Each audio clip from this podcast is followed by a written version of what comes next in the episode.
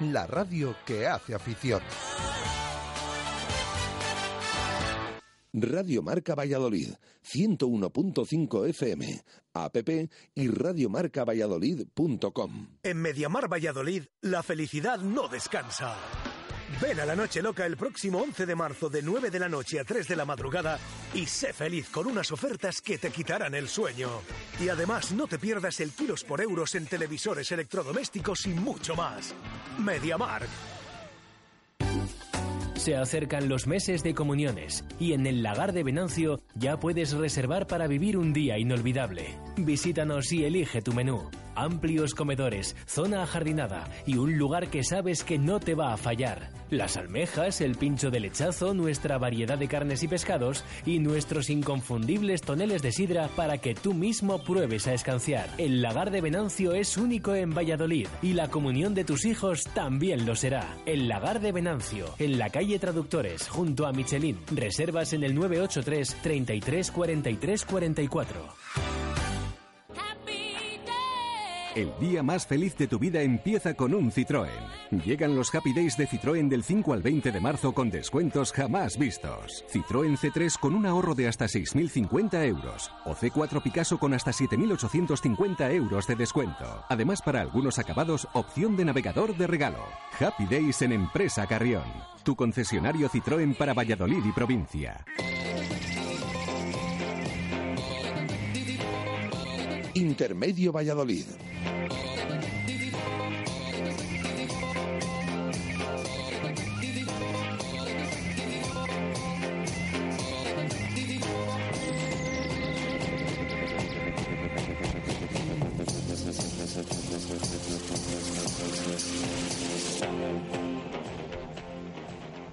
Siete y siete minutos de la tarde. ¿Qué tal, señores? Bienvenidos un martes más a las tertulias desde el Hotel La Vega, en la Avenida Salamanca, kilómetro 131, donde vamos a debatir esa derrota que nos dejó, nos planchó el domingo, nos dejó mm, de muy mal humor después de ver un partido bastante malo, quizás, eh, bueno, y sin el quizás el peor de la temporada, incluso me atrevería a decir de años, mira que hemos visto partidos malos, y bueno, vamos a hablar de ello, vamos a hablar de, diversos temas, esas declaraciones que hubo, el tema de las primas, que salió a colación, que lo sacó Portugal en, la rueda de prensa, el presidente había hablado con los jugadores, y de muchos temas más. Y ese partido que tiene el Real Valladolid el fin de semana en el Carlos Tartiere de Oviedo, donde, bueno, yo ya no sé si calificarlo de final, como venimos diciendo mm, todos estos partidos, o como vienen diciendo desde la plantilla los anteriores partidos, y vamos a ver porque es un equipo que está, que está arriba.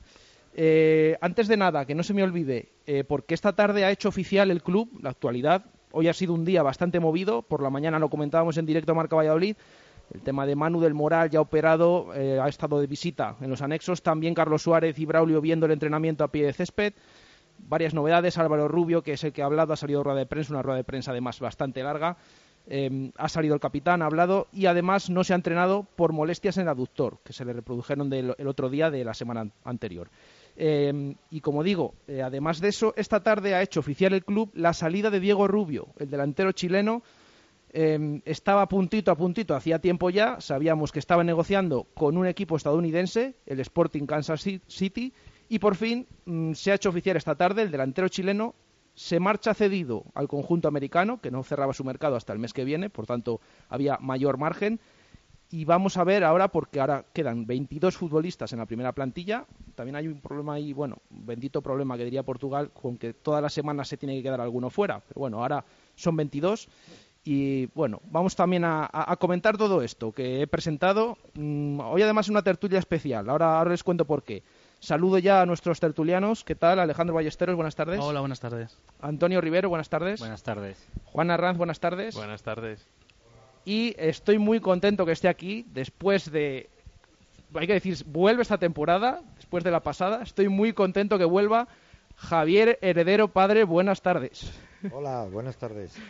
No sé si vienes en el mejor momento, porque después del otro día, del partido, precisamente.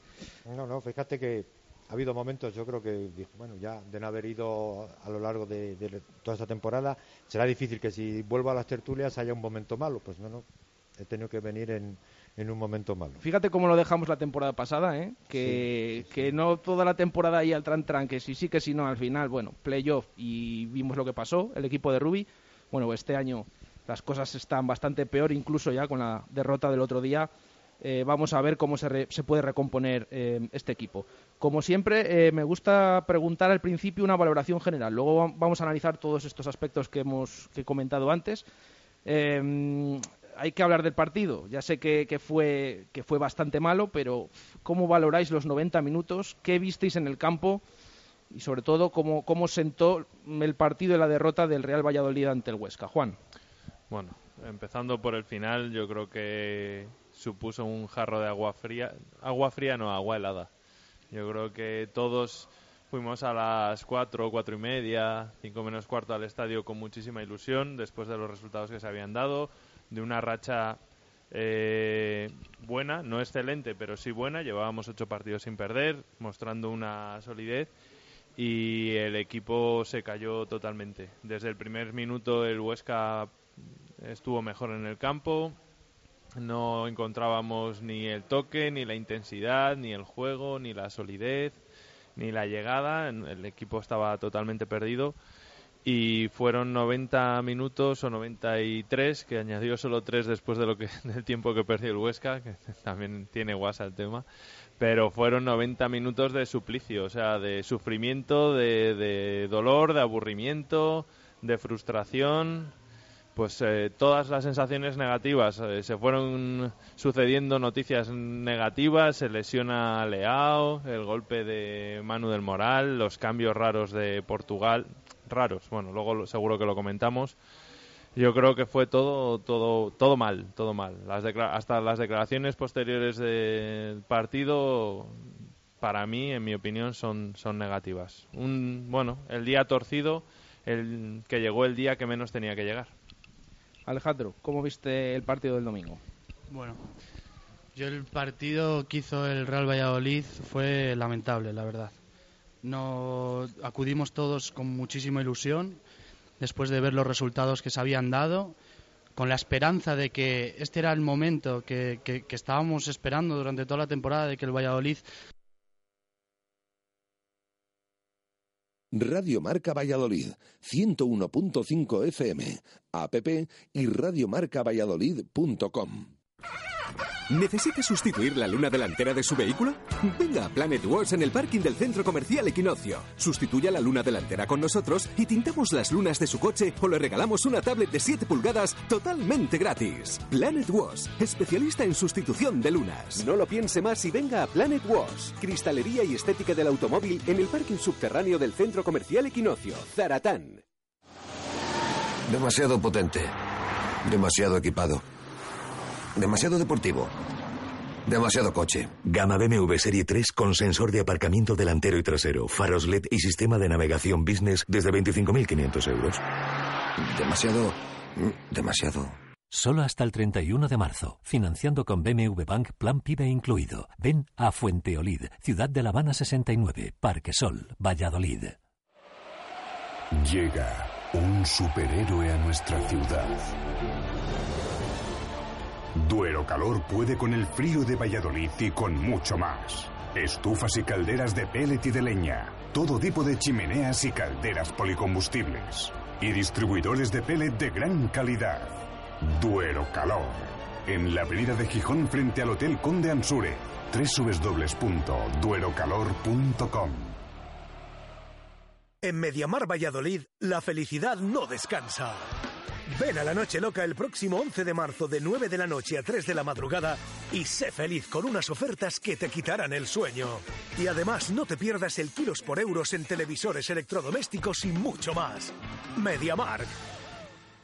Hotel La Vega. Ofertas especiales para bodas en 2016. Te ayudamos a que tu día sea lo más especial posible. Si quieres celebrar tu evento el próximo año, Hotel La Vega. Visítanos y te informaremos de las fantásticas promociones, salones especiales y amplios jardines para que sea como lo soñaste. Hotel La Vega 983 40 7100. Todo el sabor en un clásico.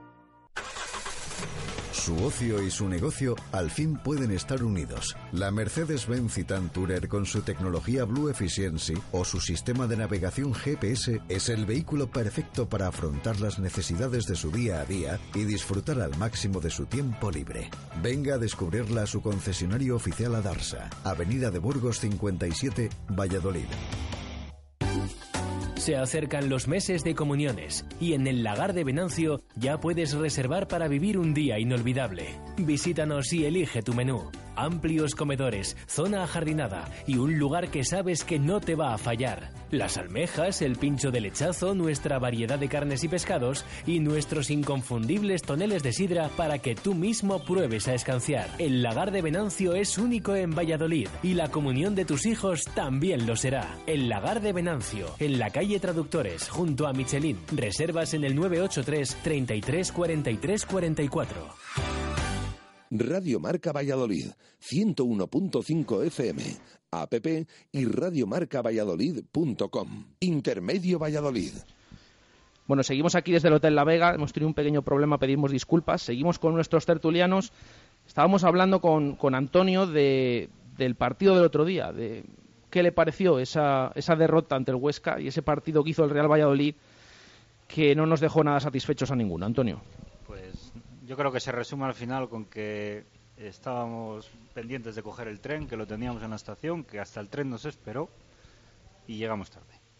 Y, y yo ya no, He de decir que siempre he sido optimista con el equipo, pero creo que, no sé, a lo mejor me sorprenden, ¿eh? porque son capaces de llegar a Oviedo, plantearte un 0-3 y luego salíamos otra vez diciendo estamos ahí, porque es cierto, matemáticamente estamos ahí, pero la sensación es que comunicó en un partido en el que sabían que tenían que salir con mordiente porque era el momento, porque sabíamos los resultados de otros equipos, teníamos muchas cosas a favor, había que mostrar, se puede ganar o perder, pero había que intentar mostrar otra actitud en el campo y tampoco tengo una explicación lógica para entender cómo hay situaciones en las que el mejor hombre de la temporada para mí, que es Álvaro Rubio, no da un pase a derechas y, cosas que no, que no pude entender en el campo que hicieron que, saliera con la sensación de que este año no. Javier, ¿qué te pareció esa derrota desde tu sitio ahí del fondo? Bueno, la verdad que no sé, es un poco incomprensible. Es decir, la, que el minuto 12 o 14 o 15 de partido te des cuenta que nos va a costar ganar a un equipo que bueno que en segunda división te puede ganar cualquiera eso ha quedado demostrado porque el Huesca hace 15 días iba ganando en Elche y bueno pató el Elche a falta de 6 o 7 minutos entonces está visto que al fútbol no se puede ir con el corazón ni con sentimientos hay que ir con la cabeza y pensando que bueno que tenemos un equipo que yo os digo vamos digo una cosa no es la primera vez que el Valladolid en la, en la, temporada anterior y en esta ha demostrado esta actitud. Es decir, que al minuto 15 te des cuenta y dices, bueno, pero si es que no hemos salido ni a presionar, que es el Huesca, que, que llevábamos 14 o 15 o 16 minutos y habían llegado dos veces solos a, portería. Dices, bueno, pero que el entrenador que tenemos, el equipo que, que está detrás de él, no sabe cómo juega el Huesca, un equipo que jugó ordenado, que a mí me sorprendía que tenían cuatro o cinco jugadores en el centro del campo, un jugador como Fran Mérida, que todos sabemos que es un jugador de cierto nivel en esta, en esta categoría, y nosotros teníamos cuatro o cinco jugadores por, por delante, o sea, no había manera. Entonces, independientemente de la lesión de, de Leao, que luego hablaremos, hablaremos de ello, de los cambios que hizo en el minuto, en el minuto 40, que también hablaremos, hablaremos, pero yo, desde luego, estoy con, vamos, todo lo que habéis aportado, la actitud. A mí lo que me sorprendió es la, actitud de los, jugadores, que se puede estar mejor o peor, que es que solo tiramos a portería a los seis minutos del segundo o siete minutos con la ocasión de, de Roger. Un es que me parecía increíble que después de la temporada que estamos haciendo, que no es nada buena, pero que estábamos a dos puntos, cuando íbamos en el coche al fútbol íbamos pensando, bueno, si en los próximos partidos sacamos diez puntos, nos no sé, como estará pensando el Elche, estará pensando el Zaragoza, es que los equipos que están en playoff precisamente no son los que pensábamos al principio. Lo decía también el otro día Pedro, al final son las cuentas de la lechera que siempre hacemos, que queremos, no sé, mm, eh, tener esperanzas de que el equipo lo pueda hacer bien, y es que el domingo, que era un partido fundamental, que, que si le ganabas, si lo ganabas sabías perfectamente podías pasar esa barrera que venimos comentando, que es que parece que es imposible pasar del décimo puesto. Desde la segunda jornada el equipo no está ni siquiera noveno, y era la segunda jornada, bueno, después de una derrota y una victoria contra el Corcón y la derrota en Córdoba. mm, bueno, pues el equipo tenía esa opción de ponerse a dos puntos del playoff, de, pasar ese décimo puesto, de ponerse octavo, de meterse en la zona alta y justo el día que tiene esa opción de, por fin seguir con la buena racha, pero por fin pegar ese pasito hacia adelante, es que, es que vimos precisamente el peor partido de la temporada. Yo es que no me lo explico. Es que no es el resultado en sí, lo que es el momento en el que el Valladolid tenía que dar un golpe y no lo dio. No, y hay una situación, siempre se está criticando la frialdad de la afición y demás. Estos partidos son los que crean una conexión entre el equipo y la afición y al final lo que han hecho es desconectarlo más.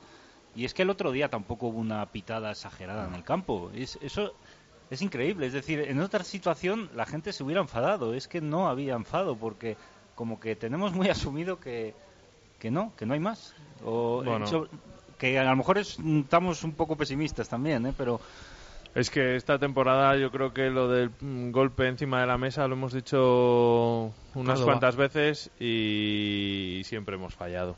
Siempre hemos fallado. Entonces yo creo que los 8.200 que estábamos el otro día en Zorrilla al final es cabreo, pero también hay más resignación que cabreo. Es- muy es triste porque tampoco es una situación de este año. Es que en realidad llevamos tres años y, mie- y medio, pues, pues con muy poquitas alegrías y casi de, de golpe en golpe, de varapalo en varapalo. Eh, es que si lo pensáis, eh, el partido del otro día contra el Huesca, aparte de todos esos condicionantes, es que eh, ya se habían vendido 1.200 entradas para ir a Oviedo. O sea, algo que yo no recuerdo de la afición en, en mucho tiempo. O sea, eh, yo entiendo que ellos también, el club, no se puede abstraer de esas cosas. Es que era un momento clave. En eso es eh, lo que digo. ¿Cómo es posible que no se den cuenta o, no muestren otra actitud? Porque hay- Yo de todas formas mm, he oído mucho lo de la actitud y tal. Yo creo que no sé, no, no, no- sería a lo mejor muy simple el reducirlo todo a un problema de actitud. Yo no me creo que no quieran o que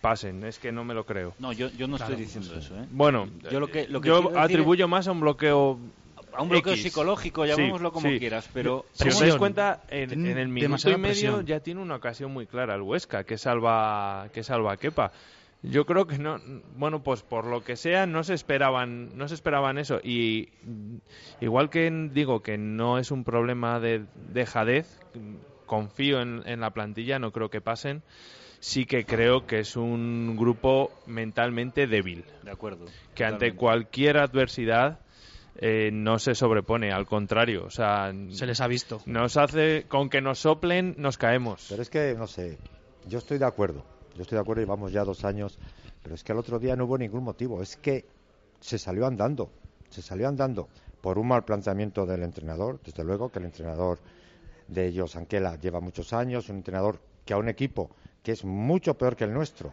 aunque el otro día parecía que era el, el Bayern de Muni de Guardiola, es mucho peor que el nuestro, nos dio una lección de disciplina, de conocer al rival. También es cierto que probablemente estamos infravalorando al Huesca, que después de la victoria en Zorrilla es el cuarto mejor visitante. Es que esta segunda es tan mediocre que, que, que- es que a lo mejor no hay tanta diferencia entre el Huesca que, a que te venga aquí. No quiero poner tampoco nombres de equipos porque Sí, parece sí, que está claro. pero pero que a lo mejor te viene el Alcorcón y ese día resulta más sencillo o por decir uno de los que están de mitad para- de la tabla para arriba Es que son equipos muy físicos.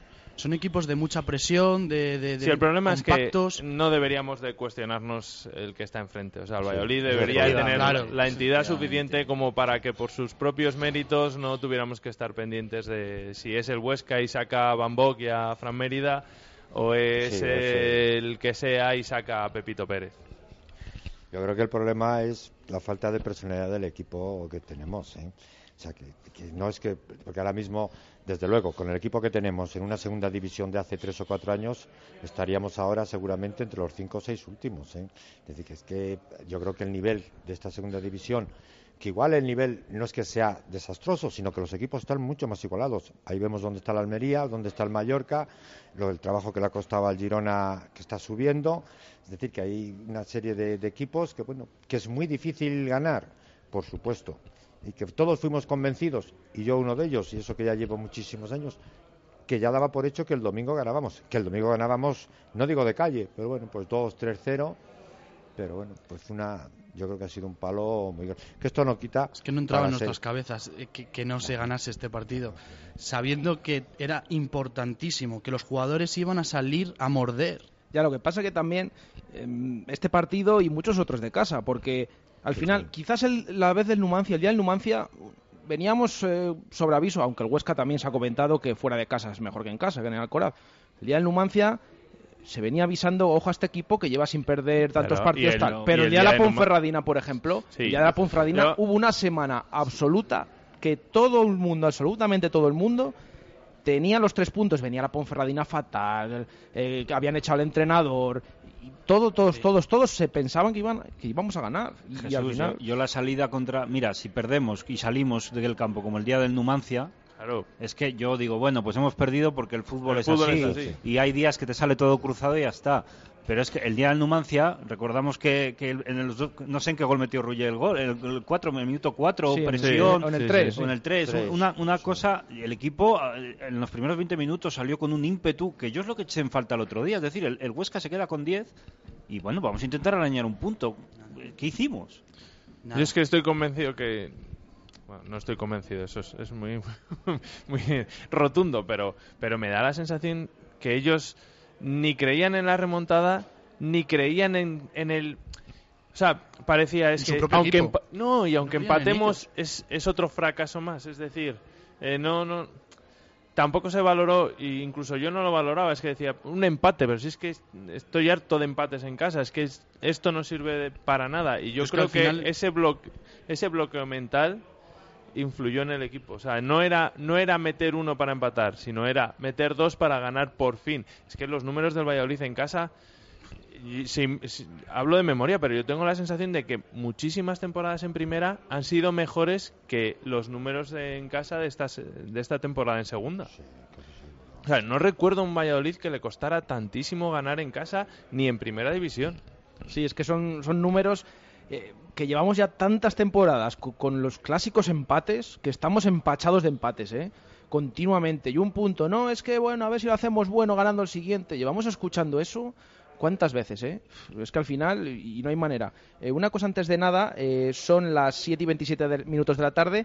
Eh, como siempre les decimos, pueden ustedes también participar. Mm, al igual que nuestros tertulianos, nos mandan, nos envían su mensaje, eh, lo que nos quieran contar, a través de nuestras redes sociales, en arroba marca Valladolid, en Twitter y también en, a través de WhatsApp, en el 617 80 81 89. 617 80 81 89. Y nos comentan lo que les pareció el partido del Huesca, lo que prevén para el partido del Oviedo, que también vamos a hablar ahora en nada de él.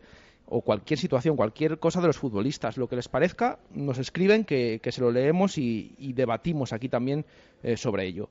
Eh, aparte del otro día y de lo que venimos hablando del partido, em, hubo bueno bastante polémica con, el tema de los cambios. Mm, en la primera parte, se, eh, bueno, Portugal agotó todos los cambios. Después de esa lesión, es verdad, de André Leao en el minuto 7, fue sustituido en el 10 por Borja. Y después ese doble cambio, que aunque es verdad que Manu del Moral ya hemos visto la lesión, que mm, va a estar fuera de los terrenos de juego seis semanas. Esta mañana, como decíamos al principio, ha estado en los anexos. Le hemos visto esas heridas de guerra que tiene esa, después de esa operación, esas vendas, ese vendaje que, tenía en la cara. Eh, pero al final él mismo reconocía que él vio que notó algo raro, que no iba algo bien. Curiosamente, una lesión que ya había tenido el año pasado en el Eibar, la misma lesión en el mismo sitio, la rotura del arco cigomático, la que tuvo también Mar Valiente por aquel codazo de Aduriz. Y él mismo, bueno, ya se intuía lo que podía ser, pero decidió esperar al descanso, se ha comentado, porque, bueno, para valorar a ver si en el descanso, no perder un cambio, valorar si en el descanso podía estar para jugar la segunda parte o no. Bueno, pues el técnico decidió en minuto 40 hacer ese doble cambio, retiró a Renela y al final eh, bueno, vimos esa entrada de Oscar, de Mojica, retiró a René a Manu del Moral. Eh, no sé qué os parecieron, si os gustaron, primero a los que quitó y luego que agotara los cambios en la primera parte. Juan. A mí me pareció un desastre. Por varios motivos. Lo primero, mm, bueno, Renela y Del Moral. A mí Del Moral no me estaba pareciendo de lo peor sin dentro de una línea muy gris de todo el equipo. Pero no me pareció ni el momento, porque agotabas los cambios, minuto 40, ni además del momento por lo que implicaba, porque hemos visto, por ejemplo, es muy típico el caso de Paco Gémez. Minuto 20, minuto 30 y meto dos cambios. Pero dos cambios que suponen una revolución, que suponen un cambio drástico en el equipo, que suponen un cambio en el dibujo. Pero es que esto prácticamente fue hombre por hombre. Es cierto que Oscar va a jugar un poquito más retrasado que Renela, pero al final era más de lo mismo. O sea, con lo que supone cambiar a dos futbolistas llamados a ser importantes en el equipo, como son Renela y Del Moral en el 40, que ya vimos cómo se fueron los dos, eh, que lo hagas para dejar las cosas prácticamente igual que como estaban, me parece una gestión terrible. Además del riesgo que suponía estar ya sin cambios en el minuto 40. Es más, en la segunda parte yo eché de menos que el Huesca con 10 no sacara otro delantero, no nos fuéramos arriba con todo. Al final acabó Juan P. de delantero centro. el otro día hubo unas posiciones ahí que... a mí me parece una gestión eh, de Portugal en los cambios desastrosa, o sea, desastrosa, porque no revolucionas nada, no solucionas nada y lo único que consigues es quedarte sin cambios y tener a dos tíos importantes muy mosqueados. Y luego hay otra situación más problemática, que es lo que puede pasar a posteriori, es decir, estás señalando a esos dos jugadores como culpables de algo de lo que no tenían culpa y les estás quitando el minuto 40. Si quieres hacer los cambios, que pueden ser cuestionables o no, espérate al descanso. no les señales delante del público. Lo que pasa es que la gente estuvo más o menos ahí bondadosa, digamos. Yo no vi ninguna crítica porque yo creo que no era justo tampoco no, no. Nos pilló a todos mirando al compañero al lado diciendo. ¿cómo, es posible que estés de esa manera culpando a Renela, que no me extraña que se agarrara un mosqueo bastante gordo, y lo que puedes incendiar el vestuario con una situación de estas? Entonces, yo creo que fue desastroso por lo que implicó y desastroso por lo que puede venir, que esperemos que no, porque Afortunadamente Renela ha pedido perdón en Instagram y bueno, lo de Manu del Moral al final se tapa un poco por la lesión, pero lo que dice Jesús, el cambio no es por la lesión. No, hay que, hay que decir, el jugador mm, después del partido salía muy cabreado. ¿eh? Aparte De, lo que tenía, se le preguntó directamente, algún compañero le preguntó, em, ¿te ha cambiado por el cambio? No, dijo así como de, mala gana. Pregunta solo al entrenador porque me ha cambiado. O sea, y el jugador ya sabía lo que tenía, más o menos, podía intuir. Y luego, solo un último apunte que entre Oscar, tela, ¿eh? Tela, tela. O sea, el rendimiento de Oscar es que daba para una hora de tertulia. Y no sigo porque me, caliento. Sí, bueno, es que hay que. Vamos a ver, independientemente. vamos, a mí Oscar me ha encantado que lleva dos meses sin jugar, ¿eh? Dos meses y que él mismo ha dicho que no se encontraba bien. Entonces, a mí lo que me sorprendió fue en el momento que yo vi a Oscar. Claro, yo no me. La verdad, que estaba tan convencido que ganábamos, que es de los pocos días que he ido 20 minutos, vi la alineación del Huesca, la nuestra, pero no me fijé los suplentes que teníamos. Entonces, yo, desde mi posición, pues yo estaba viendo un poco el partido, alguien dijo, oye, es que va a hacer dos cambios. ¿Cómo que va a hacer dos cambios? ¿Pero a quién va a sacar? Bueno, a Mójica sí que se, sí que se le ven seguir. Bueno, y el otro a quién saqué yo, dice, sacará a Guzmán, sacará a Tiba.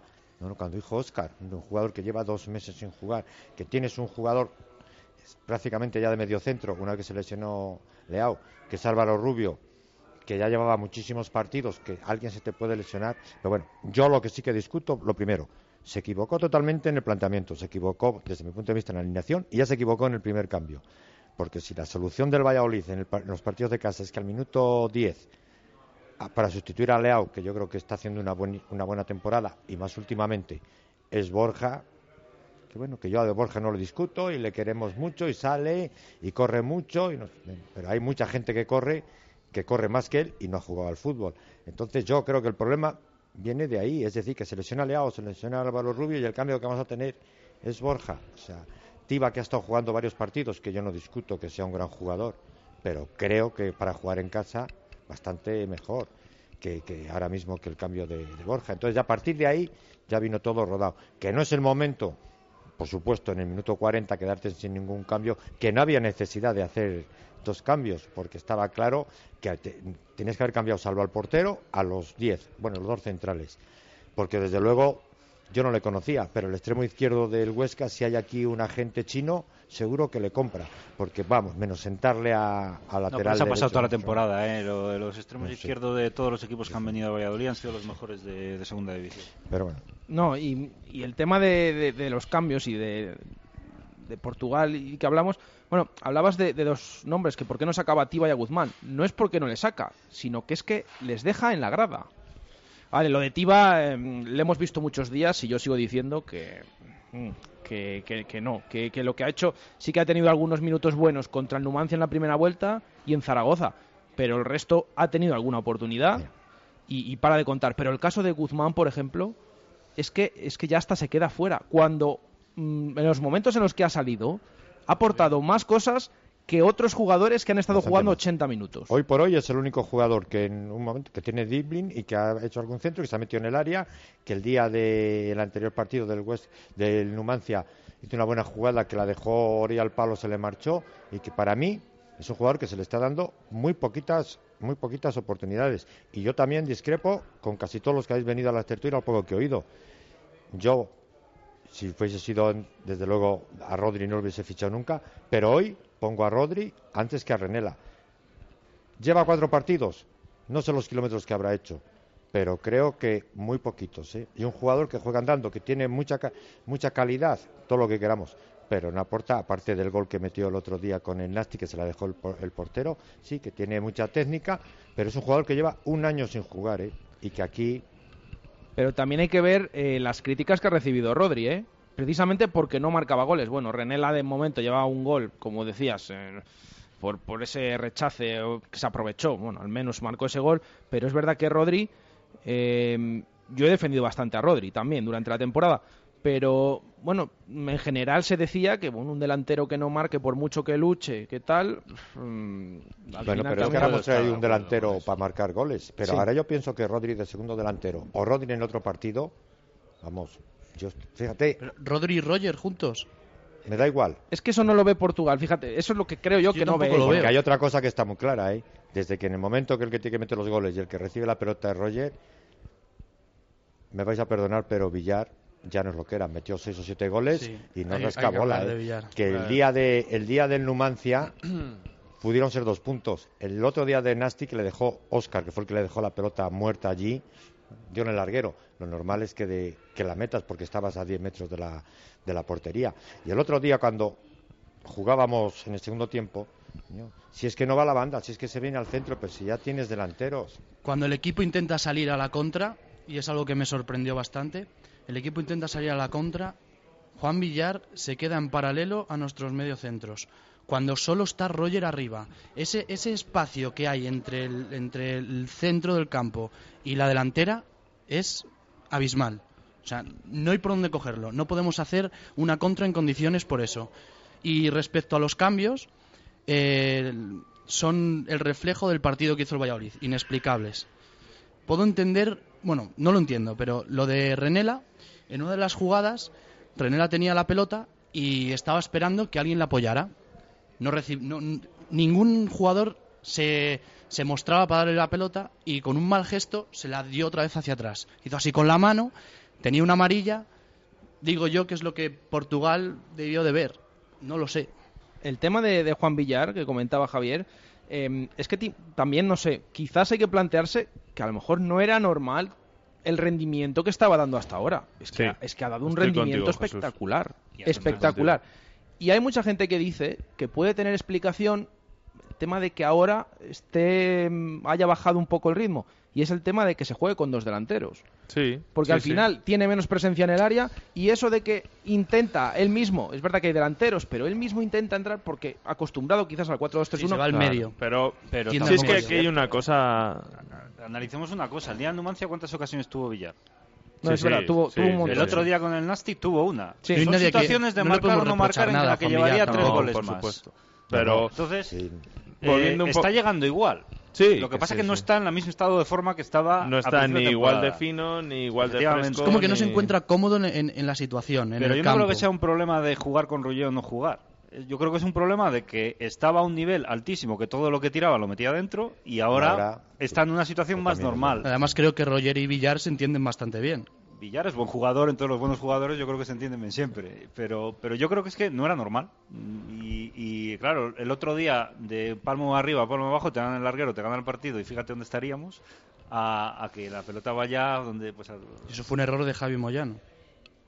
Entonces, bueno, pues al final yo creo que lo, lo de- yo creo que acusar a Villar después de la temporada que está haciendo de algo, no, no lo veo. Yo a- veo muchos más defectos que, que todo eso. Están nuestros oyentes que quieren replicar algo a, a algún comentario que ha habido. Como por ejemplo, eh, Carlos Pérez, que nos dice eh, dos cosas sobre lo que ha comentado Juan.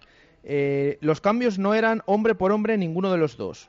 Y otra cosa, si en el minuto 40 es pronto y el 60 es tarde, ¿cuándo es el momento exacto para hacer los cambios? Eso es lo Bueno, que nos pues, pregunta Carlos. Por alusiones. Eh, Toma la palabra en este momento Juan Arranz. Eh, yo creo que el cambio de Del Moral por Mojica es hombre por hombre. Ocupó la misma zona, aunque tengan características distintas, ocupó la misma zona. Y el de Renera y Oscar, como he dicho, no es hombre por hombre, pero prácticamente. O sea, Oscar casi nunca bajó a conectar con los medios centros, estuvo, estuvo perdido y, y estuvo casi más cerca de Roger que de, que de los medios centros. Es, es verdad que son características distintas, pero no suponía una revolución en el equipo. Yo al menos no la aprecié ni me parecía Bueno, en el sí. Mojica yo le vi Mojica que... estuvo bien, pero el equipo seguía seguía exactamente igual. O sea, era otra todo cosa es Mojica que el equipo. yo cuando vi que iba a salir Mojica pensé, bueno, pues probablemente se, ca- se carga a Nikos y le deja toda la banda a Mojica. Sí, eso eso sí que es un cambio. también. Eso sí que es un cambio eh, que, que te puede cambiar la dinámica. Pero lo que vi fue más de lo mismo. O sea, no me pareció que el equipo con esos cambios eh, sufriera un- una metamorfosis. O sea, fue la misma la misma tendencia. Más eh, oyentes que nos escriben. Aragón dice saludos. Yo cuando vi que salía Mojica creí que iba a quitar a Nikos para jugársela más ofensivo. Eh, para mí fue muy sorprendente y bastante arriesgado. También nos escribe otro oyente que no nos pone nombre, nos dice yo pienso que le trastoca a Portugal la lesión de André Leao en el sentido de que le cambia obligado y después ve que necesita obligatoriamente ganar en el centro del campo. Entonces es cuando hace los dos cambios seguidos, un poco pensando que Óscar ayude en el centro. Que por cierto, em, Renela en multitud de ocasiones bajaba, Baja, bajaba baja. a recibir Sí, sí, sí, o sí. mucho, incluso se incrustaban los centrales a veces ¿eh? o, o casi bueno no no que no que hiciera de, de organizador la típica salida de balón Bueno, está claro que en, en que ese queda libre. 4-4-2 el delantero que más baja es Renela, el que apoya un poco más a la construcción de la jugada es Renela. Nos dice también este oyente, lo que falla de ese planteamiento es que Óscar hoy por hoy no tiene nivel para jugar en segunda. A partir de aquí, sin cambios y bloqueados, se explica un poco la reacción. Y también otro oyente que nos decía algunas por alusiones, esta vez para eh, Javier, que dice, ¿en serio, señor heredero, Renela solo metió el gol frente al Nastic? ¿Esto va solo de correr? ¿Es que acaso corre más Óscar? Nos lo manda Roberto, se llama. Hombre, claro que ahora mismo no corre más Oscar, pero Oscar tiene un historial en el Valladolid que gracias a muchos jugadores como Oscar el Valladolid está como está. ¿Y dónde ha jugado Renela los últimos 11 meses? Que alguien que me lo diga. O sea, Bueno. yo soy jugador de fútbol y ahora me veo en, el- en la posición de Rodri, que yo ha- he sido muy crítico con ese jugador, pero le veo que ha sudado y que ahora venga uno que, que te quite el puesto y que vayas a la grada, pero si no habrá nadie que haya hecho más, más kilómetros que, que Rodri, que sí que ha fallado muchos goles, pero bueno, es que no se puede tener. Si Rodri con lo que corre metiese goles, estaría jugando en un equipo seguramente. de En eso, en eso tienes En razón, eso pero claro. Renela no vino para vino para mejorar a- a lo que teníamos y yo creo que lo mejora. Eso hablamos otro día de los que han venido para Yo lo que veo cuestionable es lo que, que Rodri vaya a la grada. Porque Eso- es que- Eso, eso lo veo cuestionable. Pero vamos a ver, en, en- la plantilla de un equipo profesional como Real Valladolid, que se supone que debería estar arriba en segunda división con hombres de calidad y demás, yo hace 10 años también corría mucho, pero no valía para jugar al fútbol. Entonces, al final, eh, a- lo hemos dicho antes con Borja. Borja es un, un magnífico jugador, un tío que es pulmón puro y duro, pero pero no vale para distribuir el fútbol de Real Bueno, Valladolid. eso es- yo Pues no lo hizo mal, la verdad. Para... Yo no lo sí, vi. pero Que no lo hizo mal. yo no puedo. Joder, yo si no, lo ves contra el Numancia, eso sí que es hacerlo mal. yo no puedo pedirle a, si es a- que- a Borja si que es haga que nada ni bien ni mal con la pelota. No está para Es eso. un jugador que con- cuando tienes 28 o 30 años te partes y cuando el campo está embarrado y cuando vas a Pamplona, pues esos son los jugadores que te pueden salvar muchas cosas, pero en casa pues Fue está muy limitado. Cuando tiene que dar el pase corto, pues el hombre se le va largo. Que el día del Nastic tuvo dos contraataques que las mandó 10 metros por, por delante de, de- Pero eso ya lo Pero eso ya lo sabíamos Sí, sí, a. Vamos a ver, el problema es que si queremos subir a primera división y creen, que yo lo entiendo, vamos a ver, y le quiero decir una cosa, el equipo es del señor Suárez, pero el sentimiento es de los aficionados que vamos. Yo entiendo que seguramente si no fuera por, por el presidente, el Valladolid hubiese desaparecido. Y eso no se le puede quitar y darle las Completamente gracias. de acuerdo. Pero lo que no puedes pretender es que a media temporada, con Borja y con una serie de refuerzos, y con los tres últimos que vinieron, Diego Rubio, que acaba de marchar a la Liga de Estados Unidos, Moreno, creo que es que se llamaba Moreno, a- independientemente que fuese Moreno, no ha llegado a debutar, y Tiba estaba en la, en la grada. Y que yo reconozco que el único fichaje de cierta categoría, de cierta entidad, es un jugador que vino de Segunda B, que fue Villar, independientemente que ahora no es tan jugador como a lo mejor yo, muchos pensábamos al principio. Entonces, es muy difícil querer subir a primera. Tenemos un equipo mucho peor, que igual es porque tenemos menos presupuesto que el año anterior y no conseguimos subir y estuvimos a punto, nos faltaron, nos faltó una eliminatoria. Y yo creo que ese es el, ese es el problema. Desgraciadamente nos vimos que el domingo para ganar al Huesca creo que no hay que tener ciertas figuras. O sea que con Borja, con Renela, con Villar, con el griego. Pero luego hay otra cosa. Tenemos, señores, que tenemos un equipo de fútbol que el señor Hermoso, que es defensa izquierdo, es el que saca los corners. Que ahora mismo solo teníamos a Manu del Moral, que tenemos dos centrales que pueden meter bastantes goles de cabeza, que está Mojica sacando los corners y no llega al primer palo. A ver, voy a decir una cosa sobre Mojica, que ya sabéis que me, que me gusta bastante. Los corners no es que los saque mal, porque es hay que, un corner, hay- depende cómo lo saques, tienes que sacarlo fuerte. Si lo saca al primer palo, fuerte al primer palo. Pero tiene que haber una cabeza que lo toque. Todos los, de todas formas, también es un error de Mojica que todos los corners los sacara exactamente igual Pero cuando si sabes que, no hay nadie para rematar. No es, no es- no es él. El problema es que no hay nadie, solo era Hermoso. Es que no hay nadie que, que, O sea, meta la hermoso, cabeza. Hermoso cuando Bueno, es un Marcelo córner Silva. en el lado derecho tiene que venir Hermoso a sacarle. Que por cierto, ahora Hermoso no juega. Que sí, que yo entiendo que Nikos tiene mucha experiencia y que en defensa le puede superar, pero no es mejor que, que Hermoso. Luego hay otra cosa que yo quiero apuntar, que ya hablaremos si vengo más tertulias. Y se lo encargo a Pedro. Cuando quieras, ¿eh? Ya Quisiera sabes que estás saber invitado. ¿Cuántos equipos de, de- de la división, de segunda división como estamos nosotros, cuántos equipos no hay ningún jugador de la cantera? Porque, señores, si no hay ningún jugador de la cantera, ni lo hubo el año pasado, ni lo ha habido este, pues vamos a quitar el- los equipos de la cantera y vamos a, a gastar ese, ese poco dinero que algo nos costará en traer un jugador de más, de más calidad. Pero vamos a ver, a mí, no me- yo no puedo entender que el chaval que ha jugado de defensa izquierdo un partido o dos en el, es bastante mejor que Hermoso, y no digo mejor, y mejor que Nikos este. ¿Pero qué te va a aportar un jugador que viene con 30 o 31 años? Que yo no lo discuto. Si es que ese es el problema, ese es el problema. Que a lo mejor, que vamos al fútbol con el corazón. Y yo soy uno de ellos. Nos escriben más oyentes. Eh, Alberto, por ejemplo, que también está de acuerdo, que dice que cuando Rodri no metía goles y llegó Renela se le quitó. Ahora que Renela no está fino, para él dice que, que él volvería a sacar a Rodri, que en eso está de acuerdo. Eh, más oyentes. Sergio eh, dice que los cambios en su opinión son de sistema, quitando los dos delanteros y cambiando al 4-2-3-1. A Portugal no le gustó el equipo y cambió. Y Rafa Vaquero que dice que ve más grave las declaraciones de Portugal sobre las primas. Deja a los jugadores a los pies de los caballos. No sé qué os parecieron esas declaraciones a vosotros, aprovechando ya que lo pone encima de la mesa Rafa. Pues otro error incomprensible. O sea, me parece alucinante.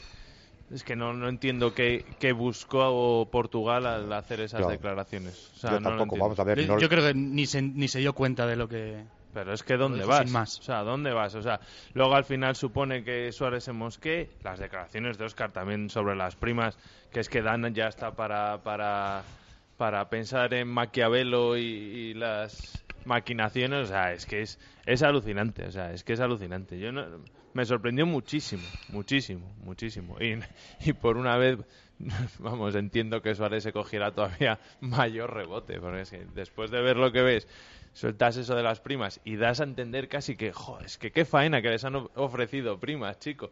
Joder, pues, pues eso. Un segundo antes que nos escribe, nos escribe José Luis Espinilla a través de, de WhatsApp. Dice que no pensemos mucho porque no merece la pena. Vengo diciendo hace tiempo que ni Portugal, ni Italia, ni Francia. Esto es un equipo que dice para él no es muy bueno. El problema es que puede más el corazón que la cabeza y no querían ver lo que otros hemos visto hace tiempo. Los jugadores mal y el míster está en el mundo de Yupi. La mejor plantilla como el año pasado, ja, ja y ja. Eso es lo que nos dice José Luis Espinilla. El tema de, de las primas, no sé qué os parece, Antonio. Yo cuando lo oí en, en la radio, la verdad es que me quedé sorprendido porque estas cosas, yo digo, no sé cuántas veces habréis oído una cosa así de un entrenador después de un partido. Yo era la primera en mi- vez en mi vida que oía algo así. Es ¿eh? que es, que es alucinante. Y digo, "Bien- bienvenida la sinceridad al mundo del fútbol, ¿no? Porque somos, somos no sé, eh, los primeros en hacerlo, ¿no? Yo me quedé frío, pero no, no, no saqué conclusiones en ese momento porque me sorprendió muchísimo. Dije, ¿qué está intentando decirnos? Que encima que les dan dinero por subir, no, no sé, no, no, no, no lo entendí, no lo Yo entendí. creo que era más para guardar ese, la actitud de sus jugadores diciendo, no es que no hayan querido, sino sí que han querido, que tenían una prima. O sea, es como yo creo Sí, que... pero al final iba por ese como estilo, salió, pero sí, Eso- te sale por la vuelta. culata, es que no... Porque no- cuando no- lo dijo al principio, claro, en ese momento que hay gente, está el presidente hablando fuera, Portugal dentro, eh, hubo ahí bastante revuelo porque al principio se pensaba que había dicho que tenían prima por ganar ese partido. Entonces ya la gente, bueno, Yo lo habría que- entendido más, eso. Lo que pasa que habló realmente de, de hecho, algunas preguntas a los jugadores, como a Oscar se le pregunta primero por ganar ese partido. Es cuando dice que no hay nada, luego ya explica, bueno, o, o no explica mm, el tema de las primas por el ascenso, pero sí que sorprendió que dijera esto Portugal, es como decimos, parece que quería eh, conseguir el efecto contrario al que realmente se consiguió, porque al final... Como con los cambios, ¿no? Sí, sí, sí. ¿Qué, qué- qué te hace pensar eso como aficionado? Ah, que los jugadores han estado sin jugar para poder negociar unas primas a mitad de temporada No. porque el entrenador baje al banquillo, el presidente Es les ofrezca dinero para subir. Llevado al absurdo, luego uno escuchaba a Oscar que de acuerdo no, ha- no hemos llegado a acuerdo, no hay nada firmado, tal, y dice, joder, es que a ver Eso si, si el todavía. esperpento que hemos visto hoy es porque Porque- como no han llegado a un Claro, acuerdo con las claro. primas, o sea, es que me parece tan absurdo sacar el tema de las primas después de lo que había pasado en el campo. Bueno, en fin, el Valladolid No es así. Yo la verdad que bueno, he escuchado alguna declaración de, de Portugal.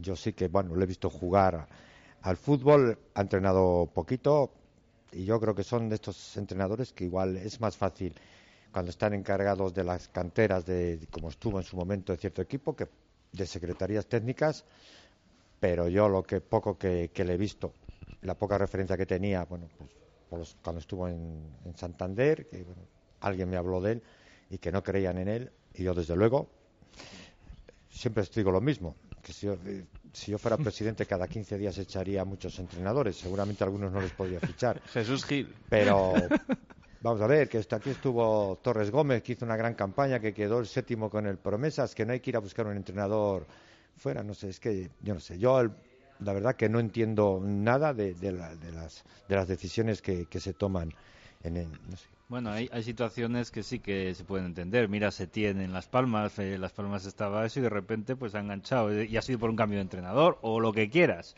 Pero aquí hacía falta cambiar un entrenador en su momento y vino Portugal y hace tres semanas a todos nos parecía bien.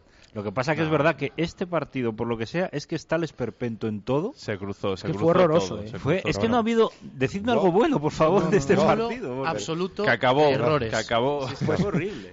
Pues precisamente ahora tenéis trabajo porque, eh, como cada semana, vamos a votar con 3-2-1 a los mejores. Yo sé que es difícil, ¿eh? es muy complicado, pero bueno, hay que seguir con, con las jornadas y no sé, pensáoslo bien porque hay que sí. dar Bueno, yo- 3, 2 y 1 a, a los bueno, a los que menos mal lo hicieron el otro día frente al Huesca. No sé quién quiere empezar. Venga, si me dejas a mí... Venga, Antonio. Venga, voy a empezar. Tres a Kepa. Porque siempre está ahí, hizo la parada del primer minuto, de no sé cómo decirte. Al final es que es el único que se libra un poco y no sé. Dos a Mojica. Porque creo que sí que fue hizo algo en ataque, intentó centrar, estuvo participativo con sus cosas, pero estuvo bien. Y el uno es el que me cuesta realmente, no sé. Me parece a mí que vamos a andar todos igual, ¿eh? No sé, la verdad es que vamos a dárselo, le he dado tantos palos en la temporada, aunque no estuvo bien, pero bueno, Marcelo Silva, porque creo que estuvo bien en el corte y no fue ni mucho menos de lo peor. Sí. Marcelo Silva, vale. Apuntamos uno. Juan. Yo como soy un tío responsable me lo he pensado con calma antes. Porque es que esto es para pensarlo. Porque era para pensarlo. Porque no, venir no te aquí sale así, solo, no te sale solo. Uf, complicado. Yo tres puntos para Mojica. Sí. Con sus cosas, pero, pero fue de, lo que, de los que más lo intentó. Dos puntos para Marcelo Silva. Creo que mm, de la defensa fue el mejor. Y un punto para Roger. Y uno para Roger. Pero vamos, el punto es bastante regalado. ¿eh? Alejandro. Eso es muy complicado. Yo le daría tres a la grada animación, dos a los 8200 y uno a Leao. Pero bueno, a ver. El tres a Mojica. Eso lo tengo clarísimo. Revolucionó Sí. el partido. Revolucionó, para mí, revolu- Bueno, eh, lo- todo lo venía de ahí. Lo dejaron, sí, es cierto. Ahí, eh, Lo tenía fácil. Revolución tranquila, Sí, ¿no? pero Era todo- fácil, ¿eh? De- desde los- dentro. La revolución desde dentro. Desde- Todas las llegadas eran gracias a él, todo era como le salía claro, casi cuando todo. hablas de todas dices, joder, todas, dos. No, no, hombre, El intentó, 100%. intentó bastante. Yo creo que tres Eso puntos es, intentó. merecidos. intentó. Más, dos puntos. Dos puntos. Joder, aquí viene lo complicado ya. Dos puntos para. mm, Kepa, Dos Kepa y uno Marcelo Silva. Marcelo Silva. A ver, Javier. Bueno, os lo tengo claro, aunque alguien ha podido pensar lo contrario, yo creo que tener un jugador como Mojica, hay pocos equipos en, en segunda división que puedan disponer de él. Yo desde que vino el año pasado era un jugador que había seguido y a mí me encanta. Sé que hay gente que no, que, le, que hay veces que pierde las pelotas y que bueno, desgraciadamente, pues bueno, pero hay que entenderle. Pero yo creo que las ganas que pone en todos los partidos, mejor o peor, entonces está claro que le voy a dar un 3. Voy a dar un, un 2 a Juanpe, creo que estuvo a pesar del fallo que tuvo, a mí me gusta, saca la pelota jugada, saca la pelota jugada. Y voy a dar uno a Álvaro Rubio, porque independientemente que estuvo muy fallón, pero estuvo en su labor. Él dio la cara y pidió la pelota. Que sí, que falló más pases que, un día normal. Bueno, Bueno, yo le voy a dar eh, tres a Mojica, yo creo que es el único que intentó algo, que tampoco que fuera demasiado bueno, mm, bueno todo lo que hizo, pero bueno, al final yo creo que de los que jugaron mm, es el que más lo intentó. Dos a Kepa, que tuvo alguna parada de mérito, y un punto, pues quizás a, se lo voy a dar a Roger, pero vamos, tampoco, este, como decía Juan, de, de- de regalo. También nos escribe más gente. Aragón dice tres a la afición, que siempre estamos ahí, los ocho mil y pico, dos a Mojica y uno a Diego Rubio para que tenga suerte en el Kansas. Y José Luis Espinilla que le da a Kepa tres, al resto cero patatero. Es votación clásica de, de Espinilla, no esperamos otra cosa. Eh, rápidamente nos quedan tres minutos para llegar al final. Ese partido de, del Oviedo que casi no nos da tiempo a hablar, pero realmente es la última oportunidad del Real, Valladolid o ya no le dais eh, ninguna o tiene la oportunidad si, si nos sorprende y gana el Oviedo además acompañado de la afición.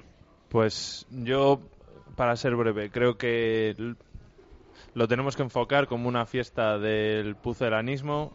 1.500 tíos que van a desplazarse, intentarlo vivir con intensidad, como algo que no, no sabemos cuándo va a volver a pasar. Ojalá el equipo de la talla.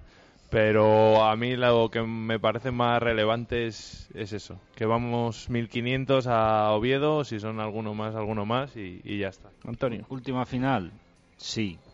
Confianza en esa última final, poca. Lo mejor, los 1500 que vamos a ir. O, bueno, más, bueno, más o menos por ahí, los que vayan. Eh, Javier. Hombre, yo creo que es un partido importante, pero final, final no, porque si perdemos este y ganamos los 13 restantes, podemos subir a primera. ¿Y Alejandro? Es la última oportunidad que tenemos para engancharnos. Básicamente, ¿no? Básicamente. Bueno, vamos a ver de qué es capaz el equipo, porque es que cuesta creer que ahora tenga que ir a campos como Oviedo, Vitoria, Leganés, Pamplona. Y con la imagen del otro día vaya a sacar algo, pero bueno, vamos a ver, nunca se sabe. A lo mejor es continuo esto, cada vez que nos vamos va pasando la semana y nos vamos animando, pero es cuando que... mejor se ha portado el Valladolid siempre, con Sí. los equipos que son mejores que nosotros. Y Eso se nos sí, olvide. Sí, ¿eh? sí. Es que echas la mirada atrás y te acuerdas del, del domingo, que lo tenemos tan reciente que ya parece que ha sido hace tiempo. Yo lo quiero olvidar. A Sí, mí me sí. parece que fue hace un mes. En los últimos años y medio ha habido más, más de un partido como ese. Bueno, pues hasta aquí la tertulia de hoy. Agradezco a Juan, a Antonio, a Javier, que espero que venga más veces. Aquí le esperamos, ¿eh? Y a Alejandro, que hayan venido. Yo solo quería decir una cosa, bueno, al narrador Gaspar Rossetti, pues, acompañar eh, a su familia y un abrazo para, para todos, porque creo que ha hecho mucho por este deporte. Gracias. Nos sumamos a él y nosotros nos despedimos. Hasta mañana a la 1 y 5 en directo Marca Valladolid. Un saludo y gracias por escucharnos. Adiós.